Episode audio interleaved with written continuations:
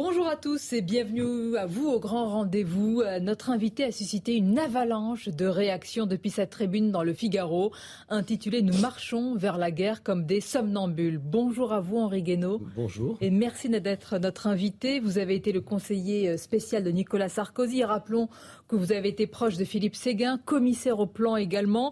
Vous avez notamment inspiré la campagne du non à Maastricht et euh, Chirac, le Chirac de 95. Aujourd'hui, tandis que sur le terrain ukrainien, l'avancée des Russes semble inexorable, où sont les chercheurs de paix? Et peut-on encore, Henri Guénaud, chercher à comprendre sans être critiqué comme vous l'avez euh, été En tous les cas, comprendre, c'est l'objectif de ce grand rendez-vous avec mes camarades. Nicolas Barré, les échos, bonjour à vous. Bonjour Sonia. Et le penseur et sociologue Mathieu Bocot. Bonjour Mathieu. Bonjour. Tout d'abord, Henri Guénaud, les images de vives tensions et d'incidents hier lors de la finale de la Ligue des Champions autour du Stade de France, elles ont fait le tour du monde et ce sont les médias étrangers qui en parlent ce matin. Honte, scandale, fiasco, je vous cite à l'instant quelques-unes. Hein. Sécurité en crise, écrit El País, The Guardian qui parle de chaos, CNN de gâchis. C'est la réputation de notre pays qui est euh, atteinte il est sûr que l'image du pays n'en sort pas, n'en sort pas grandie. Cela dit, euh, pas la première fois qu'il y a des, des problèmes. Je ne vais pas me, lancer dans, le, dans l'imbroglio qui a conduit à cette situation. Je, ne sais pas ce qui s'est passé avec les faux billets. Mais euh, d'abord, j'observe que les, les, supporters qui ont mis du désordre n'étaient pas des supporters français. Hein. C'était d'abord des supporters anglais, quelques supporters euh, quelques supporters espagnols. Il y avait 6800 policiers, je crois, gendarmes mobilisés. Donc les précautions avaient, avaient, été, avaient été prises. Mais enfin, c'est pas la première fois qu'on assiste, même si dans les dernières années ça s'était un petit peu calmé, à des violences de ce genre autour des, des matchs de foot. Et en pas pour autant qu'il faut s'y habituer, c'est-à-dire par rapport à ce qui se passe dans une compétition aussi importante et avec des clubs évidemment de renommée internationale, quelles peuvent être les retombées Je crois que ça, surtout que, c'est l'image de l'Occident dans son ensemble qui, se trouve affectée. Euh, parce que cette, violence-là n'est pas pire, euh, l'image n'est pas pire pour la réputation de la France que le pillage de l'Arc de Triomphe, enfin, qui a fait le tour du monde. Euh, c'est pas pire non plus que la prise d'assaut du Capitole euh, par des, Américains qui vont rentrer à l'intérieur, même tuer des, tuer des gens, et qui a fait aussi le, le tour du monde. Donc, euh, je crois qu'il y a une violence aussi qui, monte et que euh, l'Occident, qui, est, euh, toujours prend à, donner des leçons au monde entier, donne aujourd'hui l'image de société qui se fracture et qui n'arrive plus à gérer la, violence qui monte. Et de quoi cette violence est-elle le symptôme? Le symptôme d'un malaise très, très profond de nos sociétés. Nos sociétés se sont fracturées.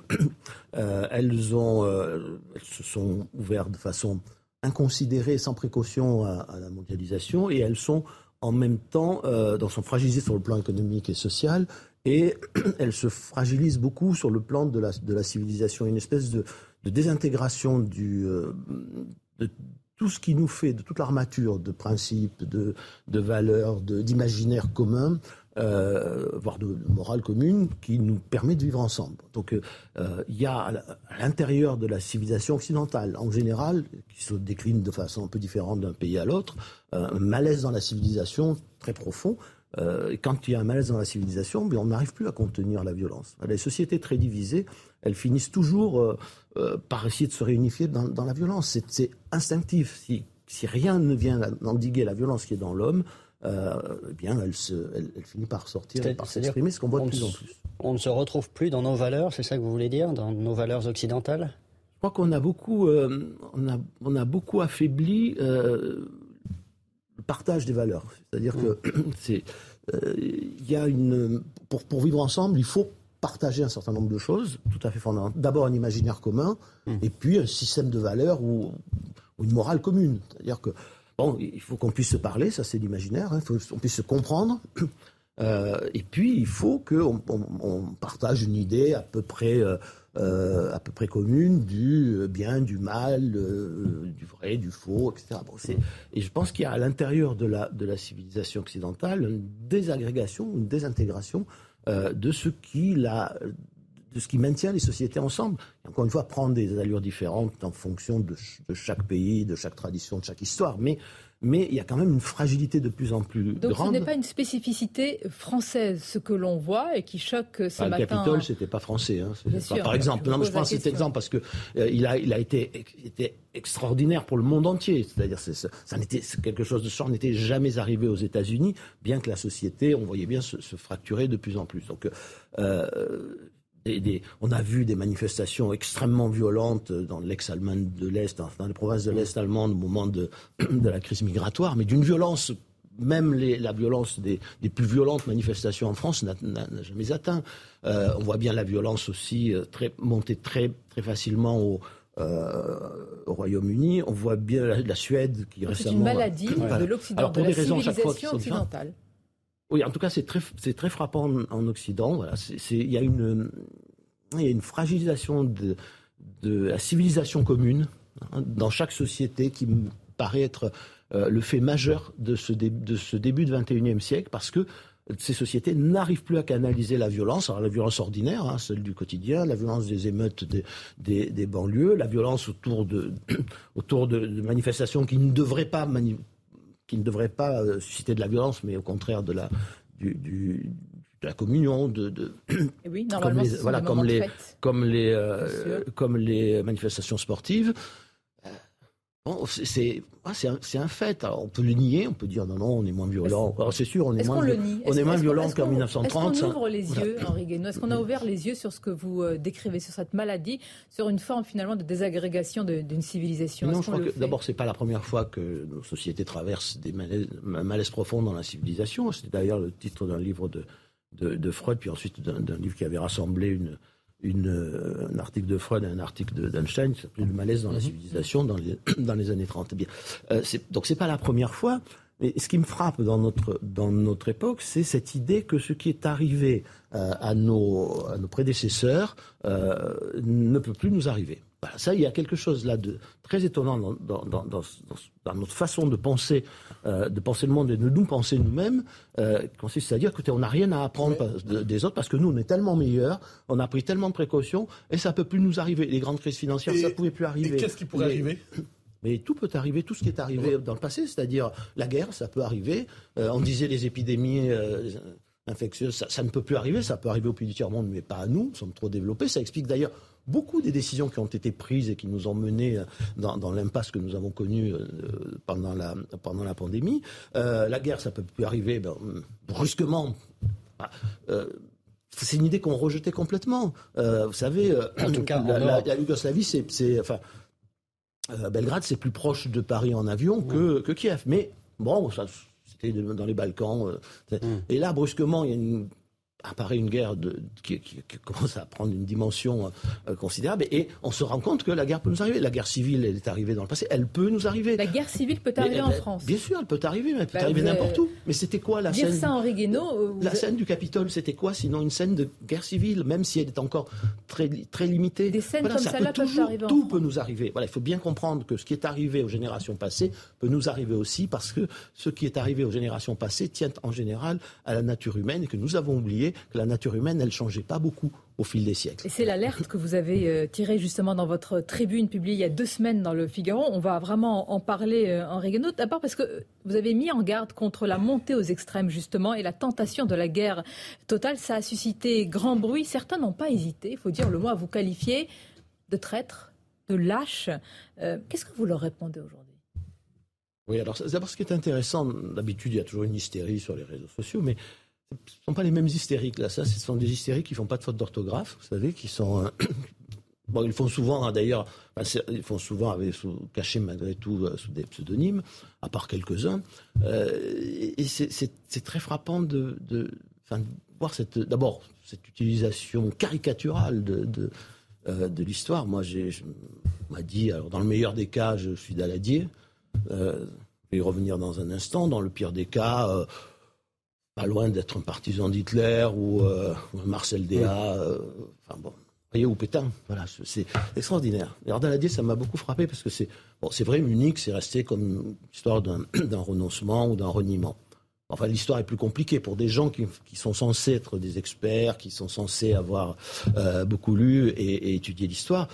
c'est quand même plus compliqué que ça. Et Daladier était on peut dire qu'il s'est trompé, on peut lui reprocher, mais c'était tout sauf un lâche. C'est quelqu'un qui a fait quatre ans de guerre, qui a commencé sergent, qui est sorti euh, lieutenant, euh, qui a avec trois citations à l'ordre de la division. La plupart de ceux qui donnent des leçons et qui, qui assimilent Daladier à la figure du lâche sont des gens qui n'ont jamais rien fait de, dans leur vie de très courageux. Là, vous parlez de ces, je mets entre guillemets, ces élites qui vous ont beaucoup critiqué. Bah, je mets beaucoup de guillemets. Pas des élites. Autoproclamés, on va dire. Des pseudo-intellectuels ou pseudo-experts. Qui vous ont dit Daladier, qui vous ont dit Munich, qui vous ont dit Pétain, qui vous ont dit traître parce que vous ne soutenez pas. Mais est-ce qu'on abuse de référence à la Deuxième Guerre mondiale dans tout ça quand on dit Munich et ainsi de suite ça, ça biaise notre jugement par rapport à aujourd'hui? Alors moi je pense que c'est pas d'abord je pense que c'est pas la meilleure euh, référence. Moi j'ai illustré mon, mon propos euh, sans écarter la deuxième guerre mondiale. Hein, par 1914. mais euh, j'ai illustré mon propos d'abord qui est un propos non pas sur Poutine, sur la Russie, mais sur la guerre. Euh, avec l'enchaînement de la, de la, qui a conduit à la Première Guerre mondiale et qui, de la déclaration de guerre jusqu'à la fin, nous a conduit à 20 millions de morts et ensuite à préparer la, suite. Parce que euh, de deux choses l'une, où, on est, comme le prétendent certains, en 1939, et Poutine, c'est Hitler. Mais si Poutine, c'est Hitler, alors il faut assumer la conséquence de ce diagnostic. Hein, Hitler, c'est quelqu'un qui est prêt à l'anéantissement du monde, hein, qui est prêt à voir le peuple allemand disparaître parce que le peuple allemand n'a pas été à la hauteur euh, de ce qu'il imaginait être la vocation du peuple de la race supérieure dans l'histoire. La différence étant que Poutine a l'arme nucléaire. mais bien sûr. Mais justement, mais c'est très intéressant. Si, si c'est Hitler, on ne discute pas avec Hitler. On sait que de toute façon, euh, Hitler, il ira jusqu'au bout. Et donc, il faut dire aux peuples européens euh, et au monde entier d'ailleurs c'est Hitler, nous ne discuterons pas avec lui et il faut l'exterminer. Parce qu'avant avant qu'il n'extermine une mm. bonne partie de la planète. Donc, combien de dizaines de, millions de morts? Mais si c'est ça, si c'est ce qu'on pense, il faut aller au bout et l'assumer. Bon, moi, je ne pense pas que, euh, que, Poutine soit Hitler. Alors, je ne suis pas le premier à le dire. J'ai vu qu'Edgar Morin disait ça. Euh, Edgar Morin qui a, qui, a, 100 ans aujourd'hui, qui a été dans la résistance. Mais c'est très intéressant, c'est très intéressant ce qu'il dit. Et, il dit, mais non, mais euh, voilà, c'est pas Hitler. Lui, il, a, il, sait, enfin, il sait ce qu'a été Hitler. Euh, donc, on peut détester euh, Poutine, on peut lui reprocher tout ce qu'on veut, mais si c'est Hitler, alors on va directement, non, pas seulement à la guerre totale, mais sans doute à l'apocalypse nucléaire. Henri Guénaud, on va continuer à en parler, c'est très important. Vous avez cité Edgar Morin, on pourra citer également dans quelques instants Henri Kissinger, qui a tenu euh, la même analyse, mais que vous également. Vous allez y répondre. On va marquer une courte pause et on se retrouve sur Europe 1 et CNews. Comprendre, c'est le maître mot de cette émission, de ce grand rendez-vous avec notre invité, Henri Guénaud. Comprendre, ou tenter de comprendre ce qui s'est passé hier euh, aux abords du Stade de France et comprendre, bien sûr, ce qui nous arrive sur le sol européen avec la guerre en Ukraine. Au Forum économique mondial de Davos, Henri Guénaud, l'ancien secrétaire euh, d'État et quel diplomate, Henri Kissinger a suscité de très vives réactions et même des critiques euh, importantes en pointant le danger inhérent, dit-il, à une défaite humiliante de Poutine, estimant au contraire, je cite, que des concessions territoriales à la Russie seraient le gage d'une paix durable. Vous êtes sur la même ligne? D'abord, je pense que c'est une voix qui mérite d'être écoutée, même si elle a toujours suscité des controverses très fortes. Enfin, il faut se souvenir que euh, Henry Kissinger, c'est l'homme qui a sorti les États-Unis de la guerre du Vietnam. Euh, c'est lui qui a rapproché la Chine des, États-Unis. Il a eu le prix Nobel de la paix. Alors ça n'a pas plu à tout le monde. Hein. Je me souviens d'intellectuels français qui ricanaient euh, parce que ce prix Nobel avait été donné à, un homme d'État américain qui plus est républicain et pas démocrate. Mais c'est quand même une, une voix qui compte et qui a, dit beaucoup de choses intelligentes et qui incarne un, des deux grands courants de la géopolitique, et notamment de la géopolitique américaine. C'est-à-dire ceux qui pensent qu'il faut, un peu comme le général de Gaulle, qu'il faut faire la politique à partir des réalités, et ceux qui pensent que euh, les États-Unis ont un rôle messianique dans, le monde, qui est de répandre de gré ou de force euh, le modèle de démocratie, de, de, euh, de, valeurs, de façon de vivre américain ou occidental si on préfère. Et moi, je suis frappé d'ailleurs de l'évolution du, débat aux États-Unis. Je vais revenir sur Kissinger, mais euh, j'ai lu avec beaucoup d'intérêt euh, les, les, les, éditoriaux du principal, enfin, éditorialiste vedette en matière internationale du New York Times. Sont pas du tout un journal euh, attaché aux républicains, anti-trumpiste, et, qui, a, qui était pour la guerre, pour la guerre en Irak, etc. Et qui a, qui a quelques semaines a fait un édito en disant ça devient très dangereux pour les États-Unis. Euh, donc l'équipe Biden le sait, elle devra, devrait le prendre en compte. Qu'est-ce qui se passe? C'est-à-dire qu'on est à un moment de bascule, on est dans un entre-deux où votre voix, celle d'Henry Kissinger, d'autres éditorialistes américains sont en train de dire Je crois qu'il y a beaucoup de gens en fait qui le disent. Alors maintenant, ils s'expriment un peu plus. C'est pas à cause de ma de, de, ma tribune qui n'a pas fait le tour du monde, mais mais, euh, mais moi je, je, je, enfin, je constate que des gens dont on peut ne pas partager toutes les idées, mais on ne peut pas dire que ce sont des, des, poutinistes, des partisans des dictatures, des qui ne croient pas du tout à l'ordre international. C'est, euh, vous avez en Allemagne euh, euh Habermas, on avait baptisé la deuxième conscience de l'Allemagne, celui qui pense d'ailleurs qu'il euh, faut avoir une fidélité aux institutions plus qu'aux, nations. Donc, vous voyez, c'est pas du tout hein, qui, a, qui, a, qui, connu enfant le totalitarisme euh, nazi et qui a l'obsession d'ailleurs euh, d'éviter, le retour du totalitarisme. Il s'est fait, il s'est fait agonir d'injures quand il a dit euh, il faut que l'Occident arrête de, faire des coups de poker dangereux. Euh, voilà. Euh, donc on a cité, on a cité Kissinger. En France, en France, Edgar Morin. voilà, c'est tous des gens qui ont connu, qui, ont, qui, ont, connu ces périodes terribles. Kissinger, adolescent, a dû fuir l'Allemagne parce qu'il était juif pour se réfugier aux États-Unis. Vous êtes en train de nous dire qu'ils savent de quoi ils parlent? En tout cas, on peut pas. Moi, ils n'ont pas forcément raison, et moi non plus. Simplement, euh, on, ne peut pas les jeter euh, dans les poubelles de l'histoire en expliquant que ce sont des partisans de, de Poutine. Est-ce qu'on va pouvoir mais sur le fond, est-ce que pour revenir à, Kissinger euh, sur ce qu'il propose, est-ce qu'il faut faire des concessions à la Russie sur en Ukraine? Il n'y a pas Kissinger.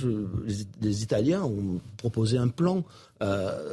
De, un plan de paix. Moi, je, je, je pense qu'il ne faut, faut, pas brûler les étapes. C'est-à-dire que le, le on, les, les consciences territoriales, ça, c'est pour après, ça fait partie de la négociation.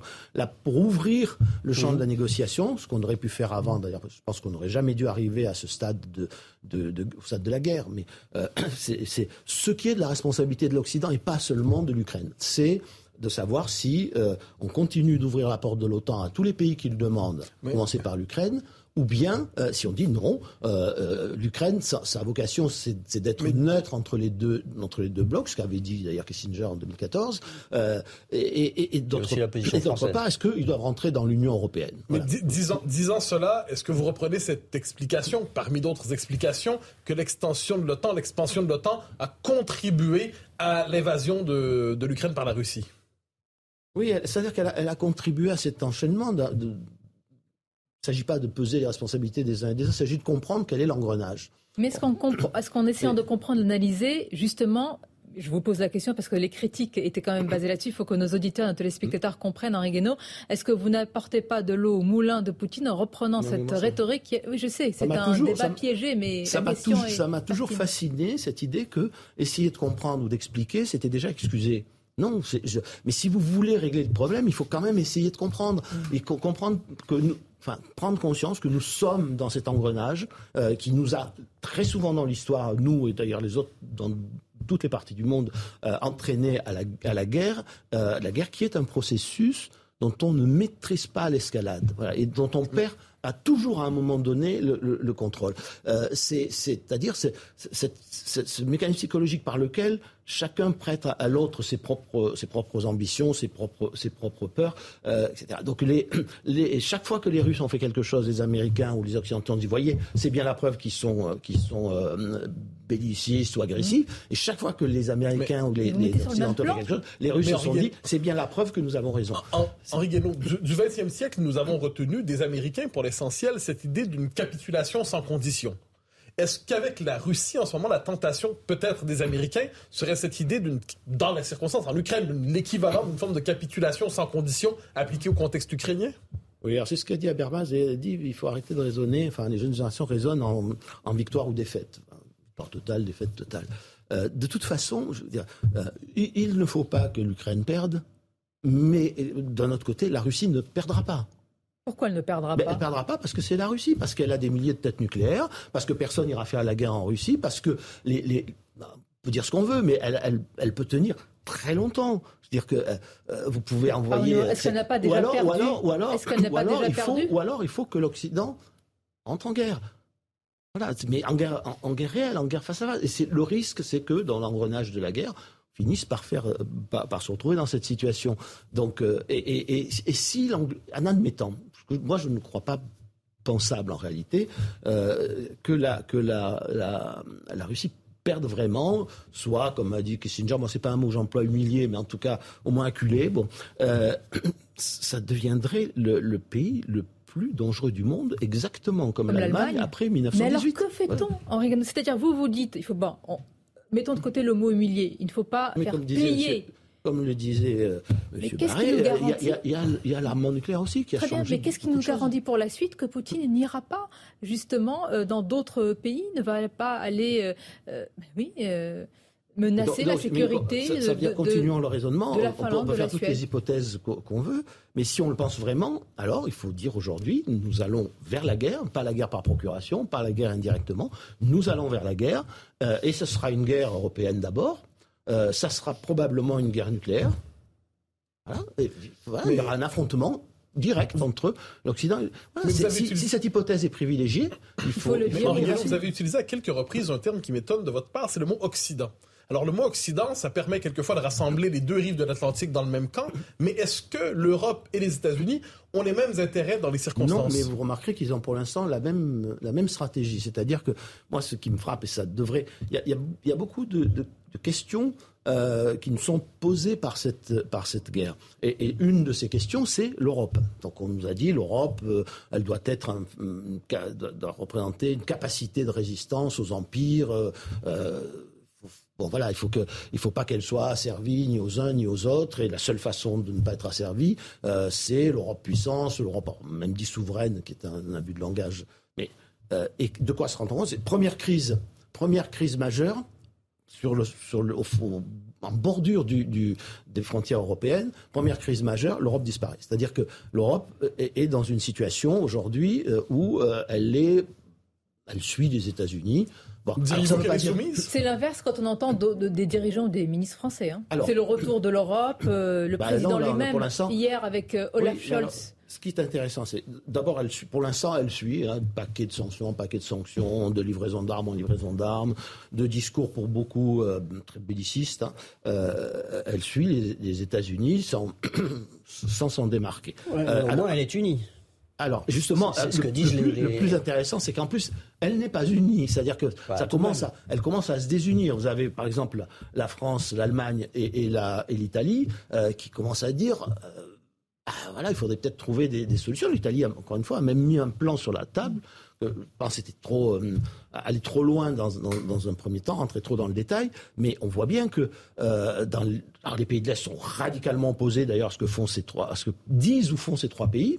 Hein, à l'exception de la Hongrie qui a des rapports très particuliers avec, mmh. avec la Russie. Mais euh, il y, a une division, il y, y, a une division de l'Europe et en même temps, pour l'instant, tout se passe comme si l'Europe était à la remorque des États-Unis. Or, l'Europe, pour ses intérêts à la fois immédiats euh, c'est-à-dire éviter qu'il y ait une guerre sur le sol européen et qu'en plus elle risque de se développer, de se, de se, de se produire avec des, des, des armes nucléaires tactiques euh, un jour ou l'autre, euh, elle a aussi des intérêts à moyen et long terme qu'elle est en train de sacrifier. On va en parler, Henri Guénaud. Ces intérêts à moyen et long terme, ils ont évidemment une importance cruciale. C'est le marché énergétique, c'est le blé, arme géopolitique. Une courte pause et on se retrouve.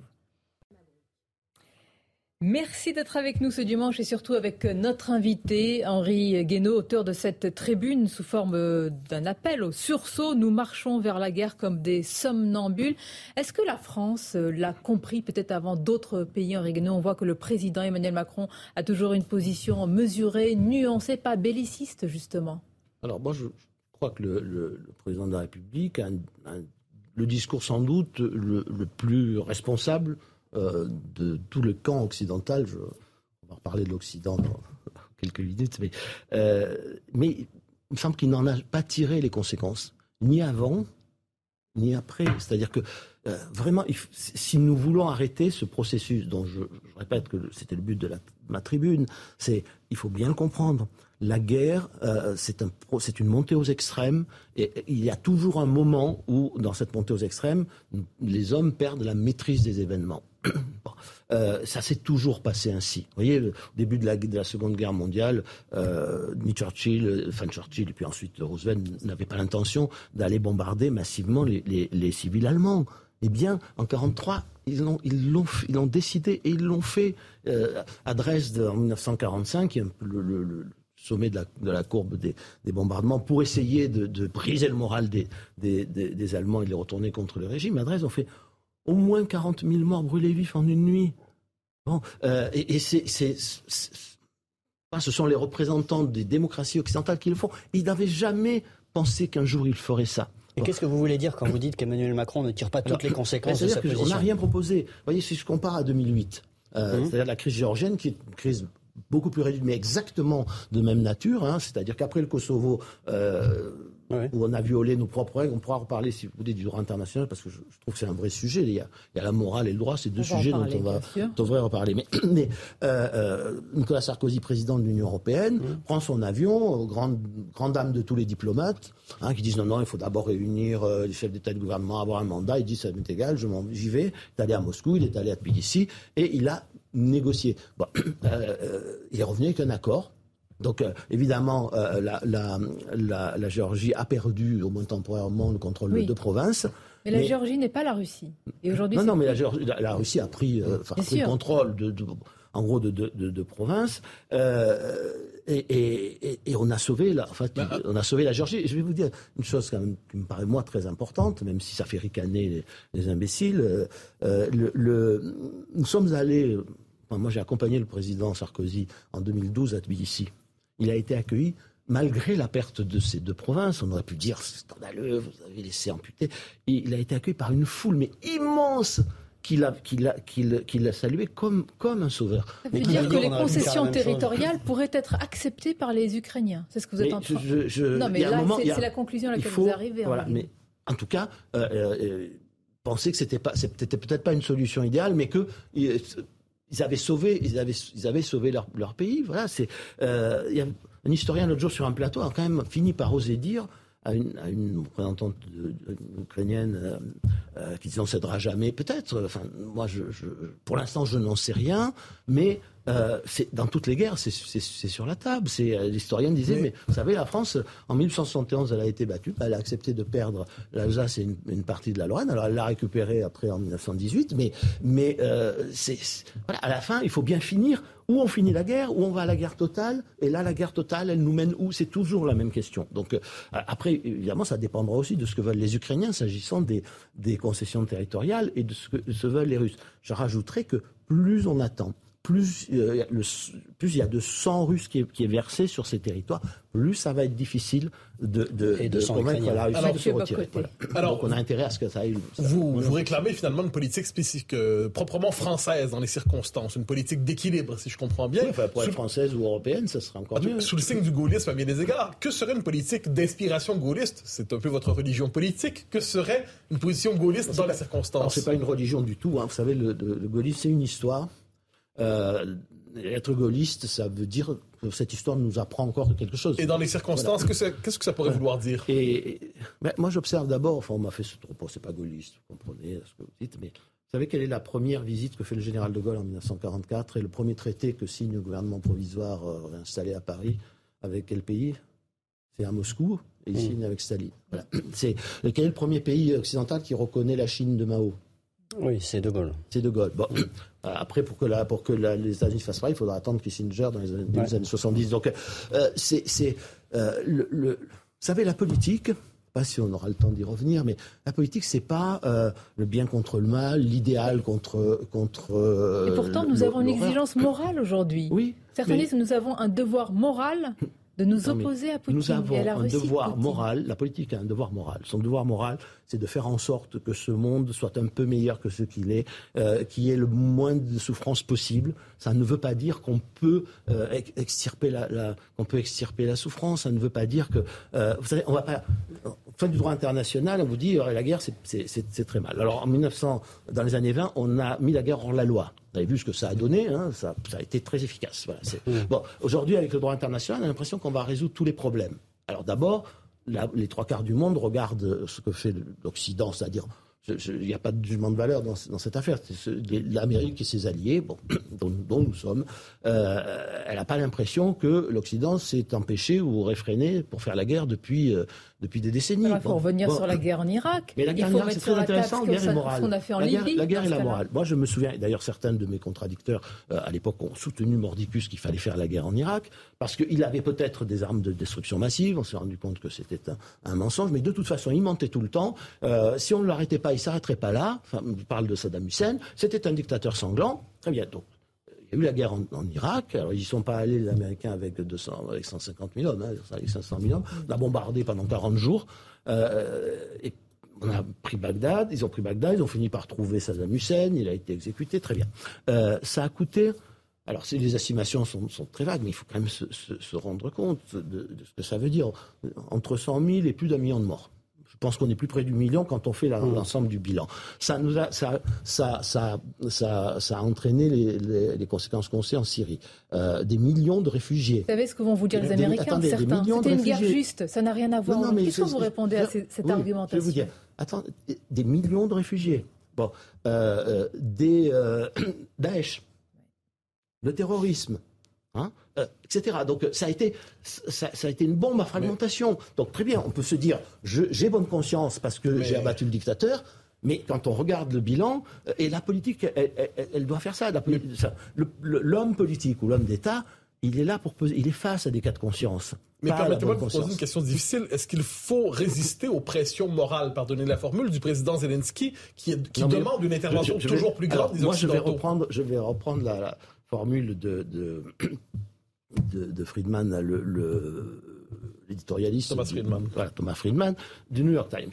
Pas du tout mon école de pensée. Enfin, et il dit, il dit quelque chose que, que moi, qu'on n'ose pas dire, mais il dit Comprenez, si j'étais Zelensky, si j'étais ukrainien, je dirais et je ferais la même chose. Il dit seulement voilà, moi je suis américain. Mmh. Je suis américain et euh, là, on, met, on, est en train de mettre en danger la sécurité des États-Unis. Mais nous, nous sommes européens, bon, Henri Guénaud. Ben oui, et vous, encore... vous êtes souverainiste. On a rappelé égoïsme, mais vous êtes souverainiste. Comment oui. un souverainiste ne défend pas plus que cela la souveraineté D'abord, je, je, suis européen et français, c'est-à-dire que je sais qu'une guerre européenne, une guerre en Europe, ça, coûterait, ça me coûterait très très cher. Mais la souveraineté. Oui, mais le gaullisme dont vous réclamez, c'est ça, c'est la souveraineté des peuples. Oui. Mais alors, c'est l'intégrité. Elle, est, oui. elle est quand même un peu bafouée en ce moment par la non, Russie. Tout la...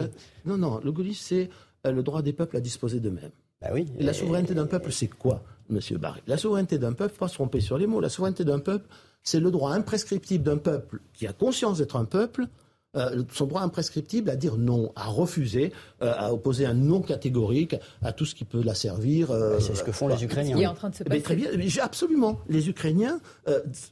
Tout, tout, peuple, d'ailleurs, se forge, toute conscience d'un peuple se forge souvent dans le sacrifice sanglant, ce qui, est, ce qui est le cas. Bon probablement le cas, on verra à la fin ce que, comment ça se, euh, ça se passe. Donc un peuple qui était divisé, fracturé, qui se, se, se rassemble pour dire non. Mmh. Bon.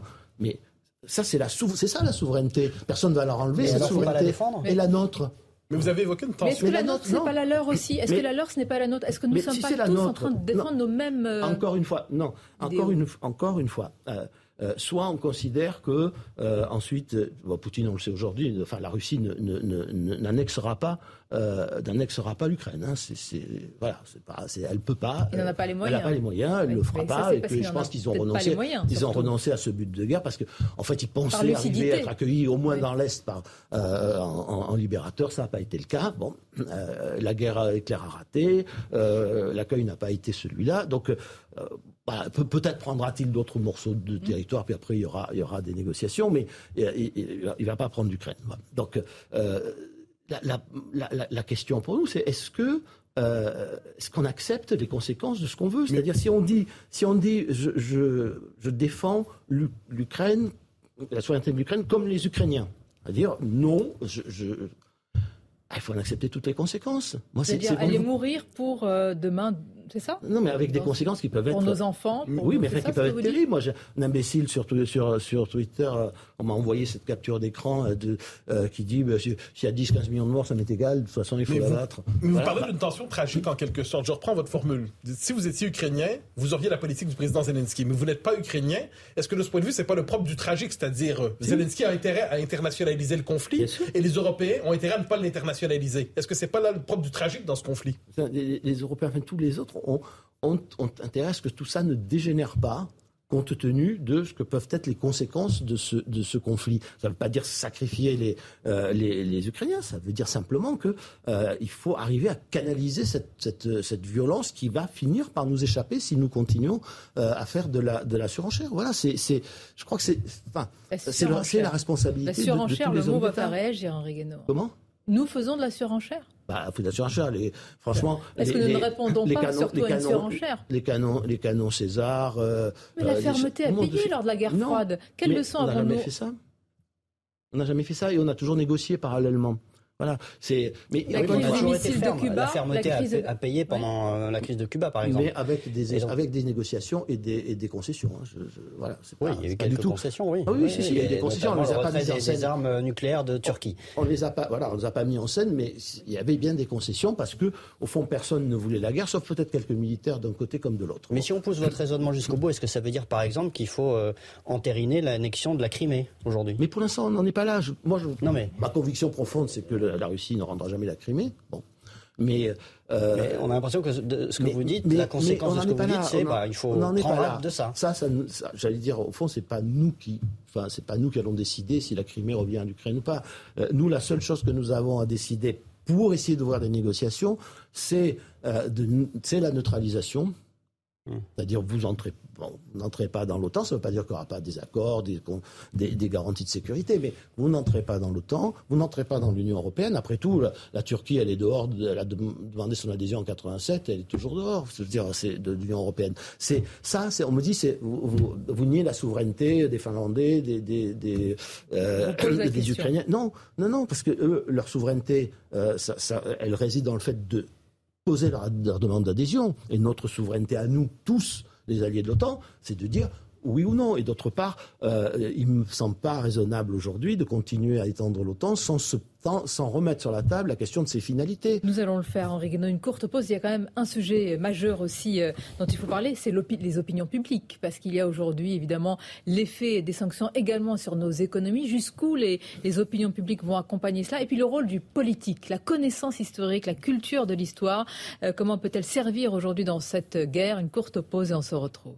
Actualité, Emmanuel Macron se rendra à Bruxelles demain pour une réunion du Conseil européen sur euh, l'Ukraine et le blé. Henri on va en parler. Le blé, arme géopolitique, il y a le blé ukrainien et le blé russe, le spectre de la crise alimentaire et donc euh, sociale aussi euh, dans de nombreux pays réels. Est-ce que les opinions publiques vont résister? Alors il y a deux, problèmes. Hein. Sur, le, blé, c'est qu'il y a des pays qui, vont, qui risquent de connaître la famine. Voilà, donc ça, c'est avec des, déstabilisations politiques très profondes. Hein. l'Égypte, par exemple, quand le plus grand pays arabo-musulman et qui est dépendant à 80-90% du, blé. Et on ne va pas du jour au lendemain euh, trouver des substituts au blé ukrainien et, russe. la, Russie est le premier exportateur de blé du monde. Euh, et l'Ukraine le quatrième ou cinquième, enfin à peu près l'égalité avec mm. la France. Donc euh, voilà, il faut, faut ça c'est la première des choses, c'est les impacts, les impacts géoéconomiques et, et, par conséquent géopolitiques. Ça ne vaut pas que pour le blé. La, la Russie est le troisième exportateur de pétrole du monde et les autres euh, pays exportateurs, ils, ont, ils semblent ne pas avoir très envie d'augmenter leur production. Elle est le premier exportateur de gaz. les autres pays ont pas l'air de vouloir beaucoup compenser la, la, diminution des exportations éventuelles du gaz.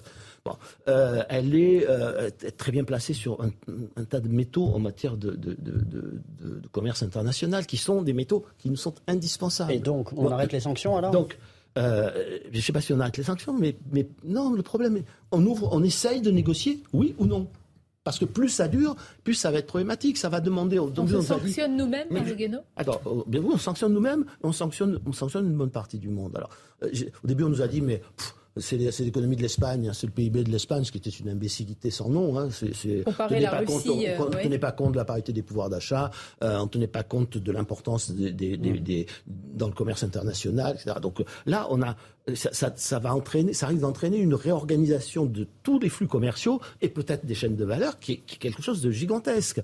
Euh, et il faut bien comprendre que l'Europe, dans cette affaire, si demain, euh, regardons la carte, hein, il y a une bonne partie du monde qui n'est pas de notre côté hein, dans cette histoire, qui attend euh, l'Inde, la Chine, le, le, Brésil, même le Brésil de Lula demain. Même si, hein. si Lula redevient président, il a, il a fait des interviews qui laissent, qui laissent penser que pas pas du côté de, des sanctions pour la, pour la Russie, une bonne partie de l'Afrique, le Moyen-Orient, une bonne partie de l'Asie. Enfin bon, je veux dire que ce qui se passe est quand même extraordinaire parce que euh, nous, on va payer beaucoup plus cher. Parce que, parce que ça crée des, des, hausses de prix. Et pendant ce temps, la Russie fait des, fait des rabais à certains pays sur Mais son pétrole, quand, je, sur son quand je vous entends dire, est-ce que les sanctions, est-ce qu'on doit en finir avec les sanctions, vous répondez, je ne sais pas. Mais non, quand vous dites, je ne sais pas, j'entends, on devrait peut-être. Non, ce que je crois, c'est que... Est-ce qu'on a été trop loin dans les sanctions? C'est-à-dire, moi, je, je, je comprends que les sanctions puissent servir dans la négociation. Je ne comprends pas qu'on se contente euh, tous les 15 jours de dire allez, on en met, on, en met un peu plus, euh, sans d'ailleurs euh, vouloir les conséquences, encore une fois, de ce qu'on veut, c'est-à-dire de ce qu'on veut pour nous, Européens. et de ce qu'on veut pour la paix du monde. Hein. C'est, donc la, question est est-ce que, pour moi, est-ce que nous, sommes, nous avons compris que c'était cette escalade était un processus extraordinairement dangereux pour nous, pour l'Europe, pour le monde entier, et nous sommes décidés à essayer je ne suis pas sûr qu'on y arrivera, mais est-ce que nous sommes décidés à tout faire pour enrayer cette escalade? Donc, commencer à négocier. Moi, euh, on, pourrait très bien dire à, la Russie, écoutez, si on ne négocie pas, nous, on va accroître les sanctions. Si on ne négocie pas, on va continuer à livrer des armes. Euh, si on ne négocie pas... Euh, bon, on va, faire du guerre. Mais, mais oui, mais on pouvait dire, mais, mais voilà ce qu'on met sur la table. Mmh. Voilà, c'est, on n'a rien mis sur la table pour l'instant. La question, elle est là. L'ambassadeur de, Chine euh, en France, Lou Shai, euh, avant-hier sur euh, Europe 1, et il disait effectivement, ce n'est pas la guerre, dit-il, du monde entier contre la Russie, c'est l'Occident que la Russie. On lui a posé la question est-ce qu'il y a un pacte aujourd'hui entre la Russie et la Chine?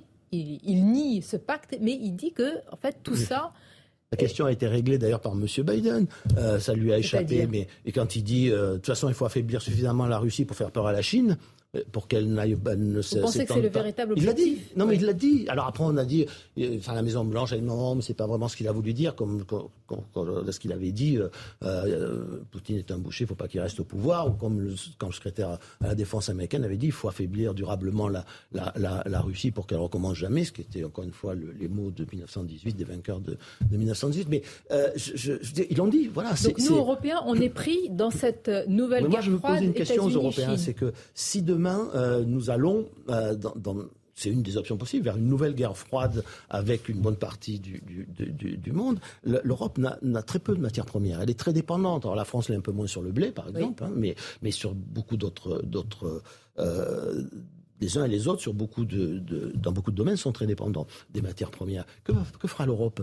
Est-ce que chaque fois que ses approvisionnements seront menacés dans le monde, la sécurité de ses approvisionnements, elle fera la guerre?